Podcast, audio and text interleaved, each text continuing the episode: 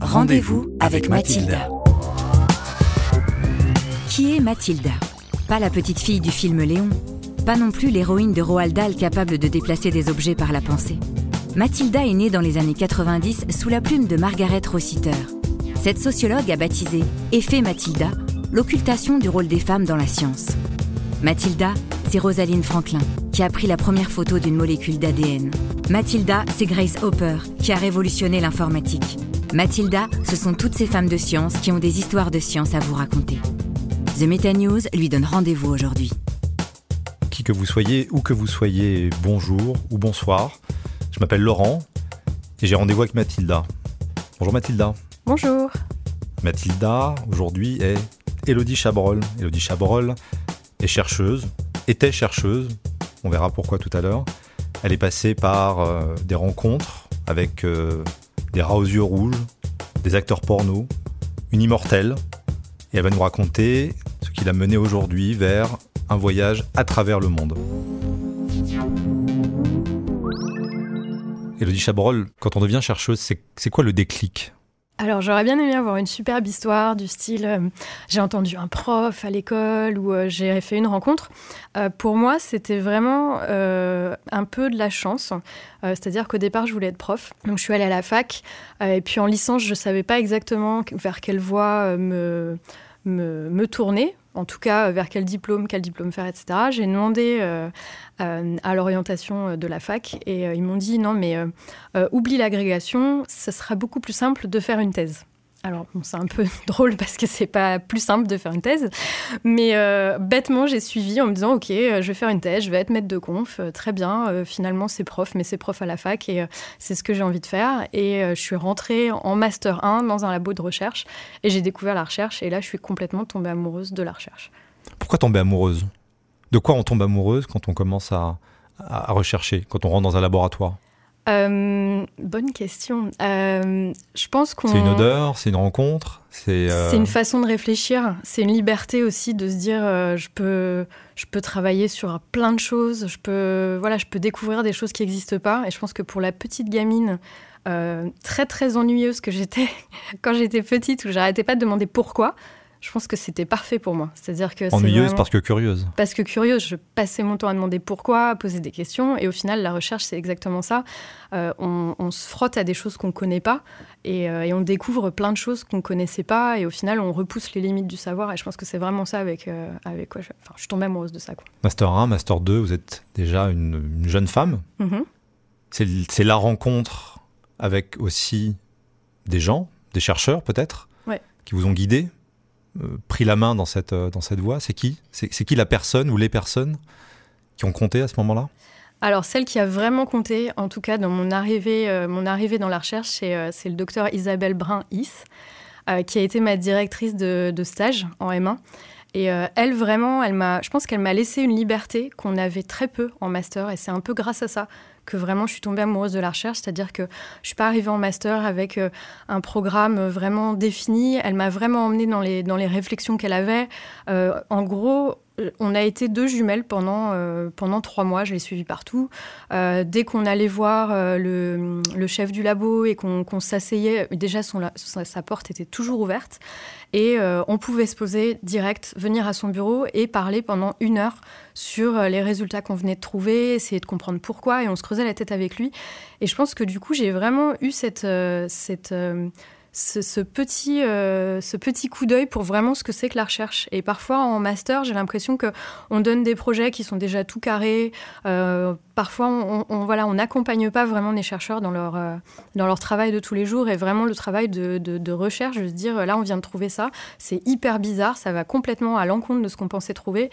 S'asseoir avec quelqu'un et en discuter pendant, pendant deux, trois heures parfois sans regarder l'heure. Euh, et partir dans des discussions passionnantes. Euh, et, je pense que c'est vraiment ça qui m'a aidée. Et Isabelle, en tout cas, m'a complètement embarquée là-dedans. Euh, c'était vraiment passionnant et je travaillais sur de la génétique humaine qui vraiment, dès le début, j'ai toujours adoré, et sur des cellules humaines. Donc vraiment, j'étais dans, le, dans le centre vraiment de, de ce qui me passionnait. Quoi. Vous avez été accueilli en, recherche finalement J'ai été accueillie en recherche, vraiment en recherche.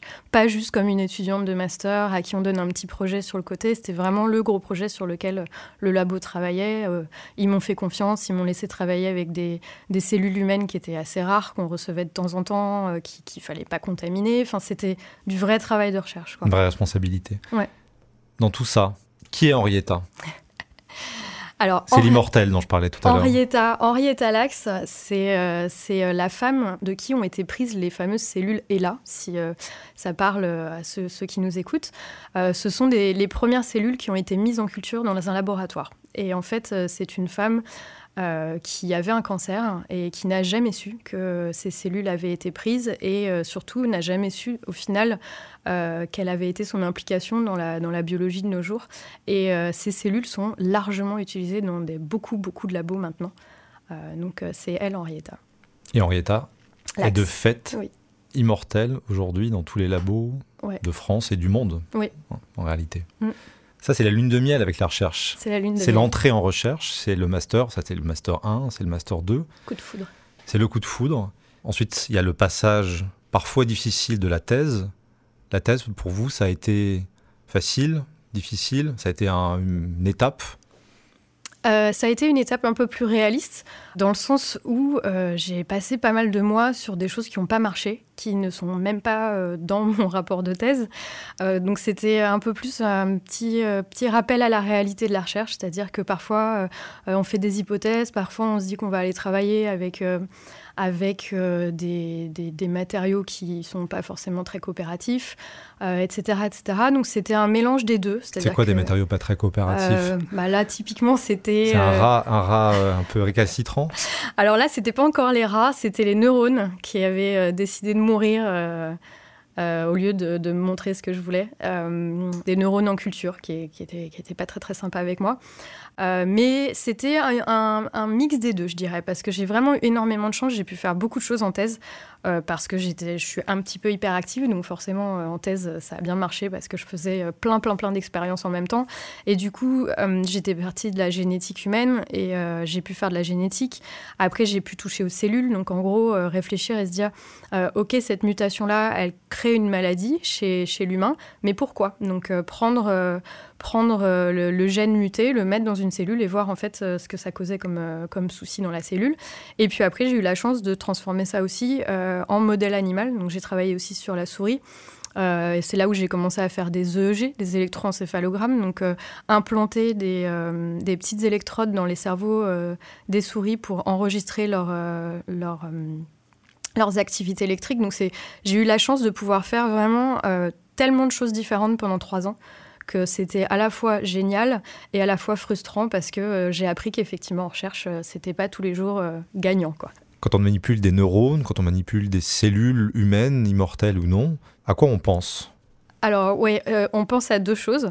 Euh, on pense il faut pas que je me loupe parce que euh, on a conscience que particulièrement quand on travaille avec du matériel humain, c'est hyper rare et que du coup bah, là ce qu'on a dans les mains, faut vraiment pas se louper. Notamment en thèse, j'ai eu la chance de travailler à la Pitié-Salpêtrière où ils font des résections de cerveau. Donc ils, enlèvent un petit morceau de cerveau à des patients épileptiques et j'ai eu la chance de pouvoir récupérer des petits morceaux. Mhm. Donc là, je suis allée à l'opération, mhm. j'ai vu la personne sur, euh, sur la table d'opération et je suis repartie avec un petit morceau de cerveau de cette personne.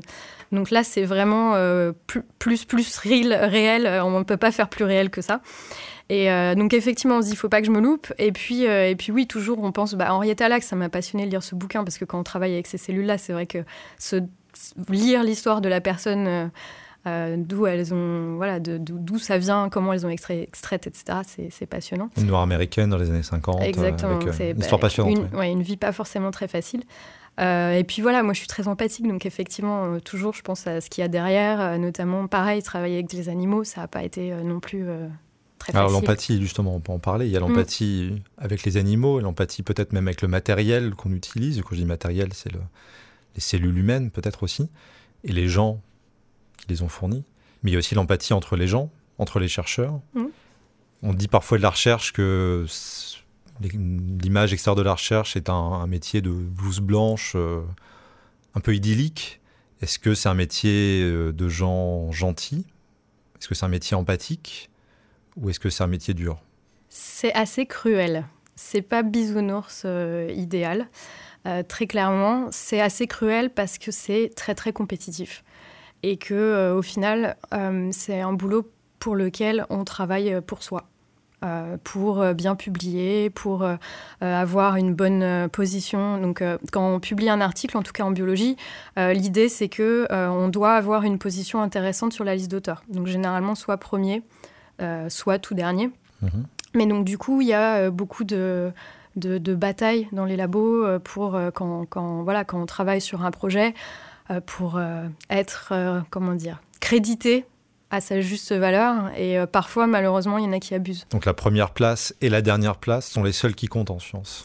Quand on lit un, quand on lit un papier, pour que les auditeurs comprennent bien, quand on lit un papier scientifique, mm. alors je ne parle pas évidemment à nos auditeurs qui connaissent déjà tout mm-hmm. ça, mais quand on publie un papier, un chercheur, la première et la dernière place sont les plus importantes. Les autres ne comptent pas ou presque. Oui, voilà. Après, il y en a, bien sûr, on va avoir des gens qui disent que c'est la même chose, c'est pas grave. Euh, mais surtout quand on est, euh, quand on est jeune chercheur, euh, en fait, le tout premier, c'est la personne qui a fait le plus de choses pratiquement, donc en termes d'expérience, etc. Et le dernier, le dernier auteur, c'est plutôt du management. Donc ça va être quelqu'un qui a géré le projet, qui a écrit, les, etc., etc. Donc effectivement, la première place et la dernière place, généralement, c'est voilà, celle qu'on vise. Et avez-vous été à la deuxième place alors que vous auriez dû être à la première? Alors j'ai été à la deuxième première. La deuxième première place. Exactement, c'est une façon très sympa euh, d'être relayé deuxième, on a une petite étoile derrière notre nom qui dit qu'on a contribué euh, d'une façon égale. Euh, sauf que quand l'article est cité, c'est toujours avec le nom du premier auteur, et c'est nom du premier auteur étal. donc du coup, quand on est deuxième avec une, étoile, au final, on est deuxième. Donc l'étoile ne compte pas L'étoile ne compte pas et euh, pour être honnête, de temps en temps, l'étoile, on la voit que quand on télécharge l'article, qu'on s'y intéresse vraiment. Donc euh, au final, euh, quand, on, voilà, quand on est deuxième, c'est pas forcément terrible. Et mon tout dernier article, effectivement, j'ai été deuxième. Donc c'est un métier d'individualiste qui pense aux autres. C'est un métier, c'est difficile. C'est un métier qui, il faut penser à soi de temps en temps et se faire passer devant. Et c'est pour ça que si on est un peu trop empathique parfois, euh, bah, ça se passe euh, pas super, super. Et votre histoire, c'est l'histoire de trop d'empathie euh, c'est l'histoire de peut-être un peu trop d'empathie, peut-être j'étais un petit peu naïve aussi à des moments. je pense que voilà, j'ai pas imaginé que qu'on puisse essayer de me voler quelque chose qui était vraiment à moi, mon projet. voilà, je, mon projet, mon boulot. Euh, il y avait plein de gens autour de moi, on a, on a tous participé à un truc et je ne pensais pas qu'on pourrait voler mon projet en fait. Alors parlons de Londres, parlons de ce moment de votre vie, de cette ville où s'est jouée une partie de votre passé et surtout une bonne partie de votre présent. Qu'est-ce qui s'est passé là-bas?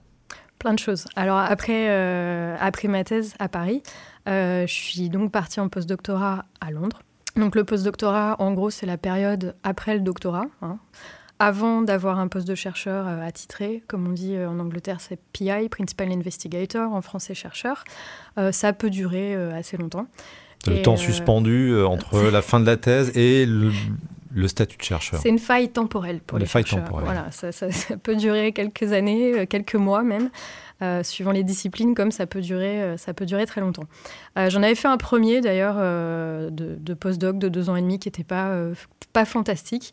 Euh, et, donc, j'ai commencé un deuxième postdoc euh, en neurosciences euh, dans UCL, qui est une très bonne fac. et puis, bah, au final, ce projet, donc j'ai bossé quatre ans et demi sur ce projet de thérapie génique in vivo. Donc, c'est un projet qui est très long, c'est normal. pour certains, quatre ans et demi, ça peut paraître très long. mais c'est un projet voilà, préclinique, donc de, traitement de l'épilepsie, donc vraiment neurosciences in vivo. Et euh, en gros, euh, j'ai créé ce projet, j'ai travaillé dessus et euh, je me suis retrouvée à me faire un petit peu voler les crédits de, ce projet par mon étudiant en thèse que j'avais formé sur le projet et que j'avais formé sur quasiment toutes les techniques qu'il a, qu'il a utilisées. Donc c'est l'irrésistible ascension d'une jeune chercheuse bloquée par un étudiant en thèse. Qu'a-t-il fait cet étudiant en thèse exactement? Alors en fait, l'étudiant en thèse m'a en gros voler mon article un petit peu. Euh, donc dans, dans, un article de science, euh, ce qui compte, alors en tout cas en biologie, ce qui compte, ça va être l'ordre euh, d'apparition de votre nom dans la liste d'auteurs. Euh, quand il apparaît en tout premier, ça veut dire qu'on a fait toutes les expériences. Quand il apparaît en tout dernier, ça veut dire qu'on a managé le projet. Et plus on est au milieu, plus au final le papier pas, euh, compte pas vraiment dans notre carrière.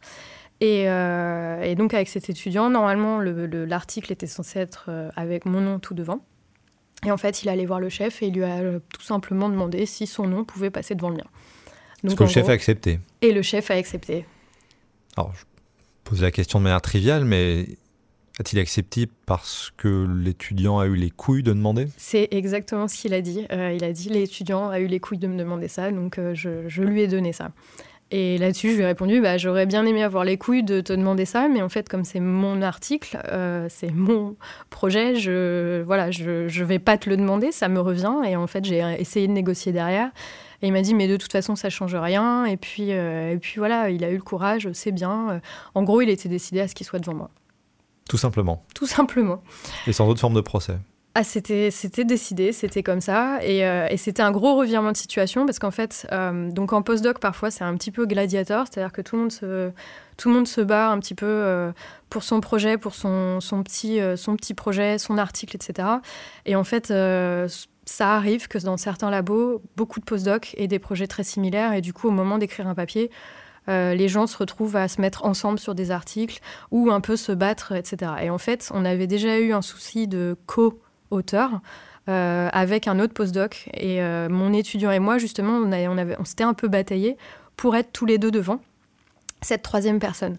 Euh, et, du coup, on était heureux. Je pense que j'ai un peu déposé les armes en mode c'est bon, euh, il peut plus rien nous arriver d'affre maintenant. et puis en fait, euh, en fait, si. Est-ce que le fait, je pose la question, est-ce que le fait d'avoir été une femme dans un milieu peut-être plus masculin, en tout cas dans un laboratoire peut-être plus masculin que d'autres, a joué contre vous? Là, complètement. Dans ce labo-là, je ne ferai pas une généralité de tous les labos, mais clairement, ce labo-là, euh, il y a une des femmes qui était euh, chercheuse, donc une des, une des boss, la seule boss euh, femme du labo, qui est partie et qui a dit que ce labo était dominé par les hommes. Quoi. de fait. de, fait. clairement, elle l'a avoué. Et, et là, c'est un truc que j'ai vu. Au, départ, je ne faisais pas trop attention à ça. Et puis au, bout d'un moment, vraiment, le, les, les hommes étaient soutenus et euh, les femmes l'étaient beaucoup moins, voire pas du tout. Donc euh, on peut voir maintenant tous ceux qui ont eu euh, des bourses, qui ont eu des, des, jobs permanents, etc. C'est tous des hommes et toutes les femmes, elles sont toutes parties. Alors on va dire oui, c'est pour faire de la communication, parce que les femmes, vous êtes meilleures en communication, mais très clairement, il y a eu un manque de soutien du chef, qui soutenait généralement les hommes. Est-ce qu'il faut en tirer une leçon sur la recherche, ou est-ce que c'est ce labo? Alors, euh, je sais que ça arrive ailleurs, mais euh, il ne faut pas non plus faire une généralité. C'est-à-dire qu'il y a de très bons chefs. Euh, il y a des chefs vraiment, bah, notamment les gens que j'avais eu en master. Il y a, certes, c'était une directrice de, stage, mais le directeur de labo était génialissime. Il y a vraiment des gens qui, qui font attention pour qui être une femme, être un homme, c'est, c'est vraiment, c'est pas ça le problème. C'est, ça va être quelle est la qualité des recherches qu'on fait. Euh, malheureusement, en neurosciences, c'est un milieu qui est très très compétitif. Donc euh, bah, voilà, là, c'était très compétitif dans une fac compétitive à Londres. Voilà, j'ai un peu additionné euh, les facteurs. mais ça arrive. Je pense que c'est comme dans le milieu du travail tout court. voilà, parfois c'est compliqué quand on est une femme, parfois c'est plus facile. là, vraiment, c'était un labo très clairement dominé par les hommes, très clairement en étant un homme, on recevait beaucoup plus de soutien. Euh, ce que j'appelle soutien, c'est juste euh, des trucs tout bêtes comme euh, donner des présentations, par exemple, importantes, plus aux hommes qu'aux femmes, voire pas du tout aux femmes et, aux hommes complètement toutes les présentations, etc. C'est ce genre de choses en fait. Donc c'est parfois un sport de gentleman qui est pratiqué par des brutes. Exactement, exactement. En blouse blanche. Exactement. Qui plus est. Ouais. Vous n'allez pas vous en tirer sans nous raconter l'histoire de l'étudiant du second métier de l'étudiant Alors, c'est pas l'étudiant, c'est le troisième postdoc. Le troisième postdoc, des plus étudiants. que faisait-il sur ses heures euh, de travail? Alors, l'autre postdoc, euh, sur ses heures, euh, sur ses, sur ses heures de travail, était une star porno. Et quand je dis star porno, en fait, c'est je pèse mes mots. C'est-à-dire qu'apparemment, c'est vraiment une grosse star. Et il est apparemment reconnu dans le milieu. Donc, il est en première place sur, dans, dans, son article. S'il avait un article, il serait en première place en tout cas. Oui, bah, à lui, pour le coup, était derrière moi, euh, sans mauvais jeu de mots. Euh, mais euh, mais effectivement, oui, voilà, c'est assez intéressant ce qu'on peut retrouver dans les laboratoires en recherche les, les, hobbies. mais c'est une histoire de science aussi, puisque vous avez co-signé un papier. On a co-signé un papier. Dans quelles conditions? Bah, du coup, c'était avec lui, c'était compliqué aussi. de toute façon, c'était ce, labo était très compliqué. à partir du moment où on publiait, je pense qu'on ne publiait pas des masses. Euh, comparé au prestige du labo. Donc du coup, dès qu'il y a un papier, un, article qui voyait un petit peu euh, euh, le jour, tout le monde se jetait dessus et du coup c'était c'était un, un, massacre à chaque fois. Ce qu'il faut bien comprendre, c'est qu'un papier pour un labo, c'est la vie ou la mort parfois. Exactement. Bah, surtout et pour, un chercheur. Pour un chercheur, surtout pour des postdocs. Euh, l'idée, c'est que généralement, on fait une thèse. Euh, donc moi, j'ai fait la mienne, je ne l'ai pas citée, mais j'ai fait la mienne à ce qui est devenu l'ICM, l'Institut du cerveau de la moelle épinière à Paris. Euh, et du coup, l'idée, c'est de partir en postdoc, généralement à l'étranger, d'amasser le plus de, de, papiers possible, ou en tout cas des, des, articles les plus prestigieux possibles et les plus intéressants, et de revenir avec tout ça pour postuler à des postes de maître de conf, de chercheur, etc. Ou de rester dans le pays et essayer d'avoir des bourses. Mais en gros, le chercheur est évalué avec les papiers. C'est-à-dire qu'on sait combien vous valez euh, au papier que vous avez produit. Euh, donc il y a deux choses. Je vous ai, comme j'ai dit tout à l'heure, il y a la liste d'auteurs, donc euh, suivant sa place, sa position dans la liste d'auteurs. Mais il y a également l'impact factor. Donc c'est comme ça qu'on mesure les articles. Et plus un article est, est, bon, plus il est cité, enfin plus un journal est cité, plus l'impact factor va être haut en fait. Et donc généralement, on veut avoir une position, on va être bien placé dans la liste d'auteurs dans des super journaux avec un impact factor très haut. Hunger Games. Hunger Games. Vous nous avez décrit une lune de miel, des difficultés, comme dans un couple en fait, la recherche euh, et vous. Et il y a une Saint-Valentin qui arrive enfin. Il y a une Saint-Valentin, exactement. Le 14 février 2013. 14 février 2013, c'est Qu'est-ce qui s'est passé ce jour-là? Eh ben, le 14 février 2013, ça a complètement changé ma vie. Et euh, ça va paraître euh, très, euh, très bébête de dire ça, mais la Saint-Valentin 2013 a changé ma vie. J'ai reçu un email d'un festival qui, qui, commençait et qui cherchait des volontaires. J'ai répondu, je me suis proposée parce que j'ai toujours adoré organiser des choses, voilà. Et puis là, j'avais envie de me mettre dans la, dans la communication, dans l'organisation d'événements scientifiques. Et euh, il se trouve que ce festival, bah, c'est Pint of Science et que euh, maintenant, c'est euh, bah, un gros festival au final. Alors, si mes informations sont bonnes, c'est pas un gros festival, c'est le gros festival mondial oui. de la vulgarisation. oui. Sans fausse modestie. Non. Ça fait toujours bizarre quand on dit ça parce que c'est vrai que pour moi c'est mon bébé, je le voilà, je le bichonne depuis depuis bientôt 7 ans. mais oui, on sera dans 29 pays là au mois de mai. 150 000 personnes? alors, ouais, dans le monde, l'année dernière, 150 000 personnes, 400 euh, villes à peu près. Et là, pour euh, mai 2020, on est entre 550 et 600 villes, euh, probablement, dans ces 29 pays. Donc, Est-ce que c'est une manière de faire toujours de la recherche?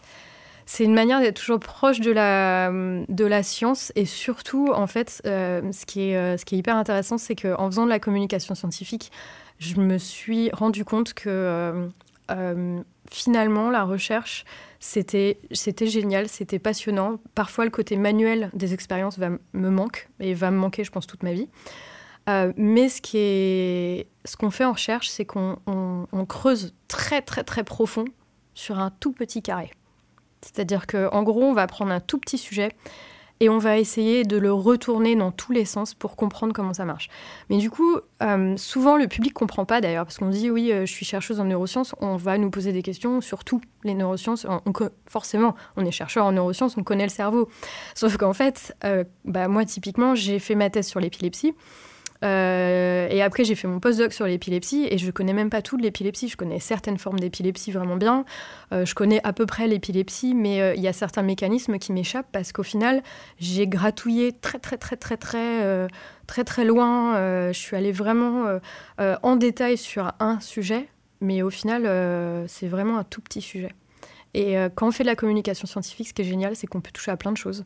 Euh, et, quand j'ai commencé ça, j'ai finalement, je me suis réconciliée avec la physique, avec l'astrophysique. Euh, c'est des trucs que je trouvais toujours trop compliqués. Je ne voyais pas, je, je, comprenais pas. Et en fait, euh, une fois que c'est bien vulgarisé, bien expliqué, finalement, boum, on comprend. Et refaire de la recherche, c'est envisageable? Non, je pense pas. Je pense pas et je suis en fait je suis pas malheureuse parce que j'ai l'impression d'avoir d'avoir terminé cette partie-là de ma vie dans le sens où je suis partie. Euh, au final, c'est vrai que euh, je suis pas forcément partie dans les, meilleures conditions de la Terre. Euh, voilà, c'était compliqué. Mais quand on regarde, j'ai quand même terminé mon, projet. Je suis pas partie au milieu du projet. J'ai terminé mon projet. On a publié. On a déposé un brevet sur la thérapie génique qu'on a développée. donc au final, j'ai un peu l'impression d'avoir contribué, d'avoir avancé, d'avoir fait de la recherche et puis maintenant, c'est un autre pan de ma vie au final. Et, euh, et je j'essayerai pas. Et en plus, euh, pour être honnête, ça fait deux ans que je suis partie. Euh, J'avais déjà pas des papiers, euh, pas d'articles super foufou. si on part de la recherche, ce qui est le plus difficile, c'est qu'on publie pas pendant ce temps-là. Et donc, du coup, revenir, bah, c'est voilà, C'est impossible. On va toujours trouver des cas de gens qui l'ont fait, je pense, mais, mais c'est voilà, c'est très, très, très, très compliqué, je pense. Pensez toujours à vos rats Oh. ça me fait un peu mal au cœur. J'avoue quand je rentre, euh, quand je laboratoire, rentre, hein, mais ouais, mais quand je rentre le soir euh, dans Paris et que je vois des rats, ça me, ça me, ça me fait mal, euh, ça me fait mal au cœur pour ceux, pour ceux sur lesquels j'ai travaillé. Mais après, c'est vrai que voilà, parfois on nous dépeint, nos amis nous disent ah, combien d'animaux t'as tué aujourd'hui, comme si on était des, des bêtes sanguinaires. le matin, on partait content d'aller découper du rat. Et en fait, pas du tout. C'est vraiment très très difficile. Et euh, il faut se dire, c'est difficile pour moi, c'était difficile pour la majorité des gens avec qui j'ai travaillé. Et, euh, et c'est vrai que bah, on fait ça parce qu'on euh, on a besoin de cerveau et que pour l'instant, on n'a pas d'alternative. On ne peut pas avoir de vrai cerveau, voire d'organismes entiers. Quand on travaille sur de la, thérapie comme ça, il faut des organismes entiers. on n'a pas d'alternative. Donc le travail sur animaux, c'est vraiment pas on torture des animaux pour notre plaisir. Déjà, on fait vraiment en sorte que tout se passe bien qu'ils euh, souffrent le moins possible, voire pas, que voilà, on puisse tester ça dans des conditions euh, le plus humaines possible. Et puis, euh, et puis oui, ça fait toujours mal au cœur. Mais je suis contente justement de ne plus avoir à travailler sur animaux. Merci Elodie Chabrol. Merci Laurent. C'était un podcast de The Meta News en collaboration avec Chez Jean Productions. Si vous avez aimé ce podcast, n'hésitez pas à vous abonner, à en parler autour de vous et surtout à mettre 5 étoiles sur iTunes ou sur Apple Podcast. À bientôt avec Mathilda.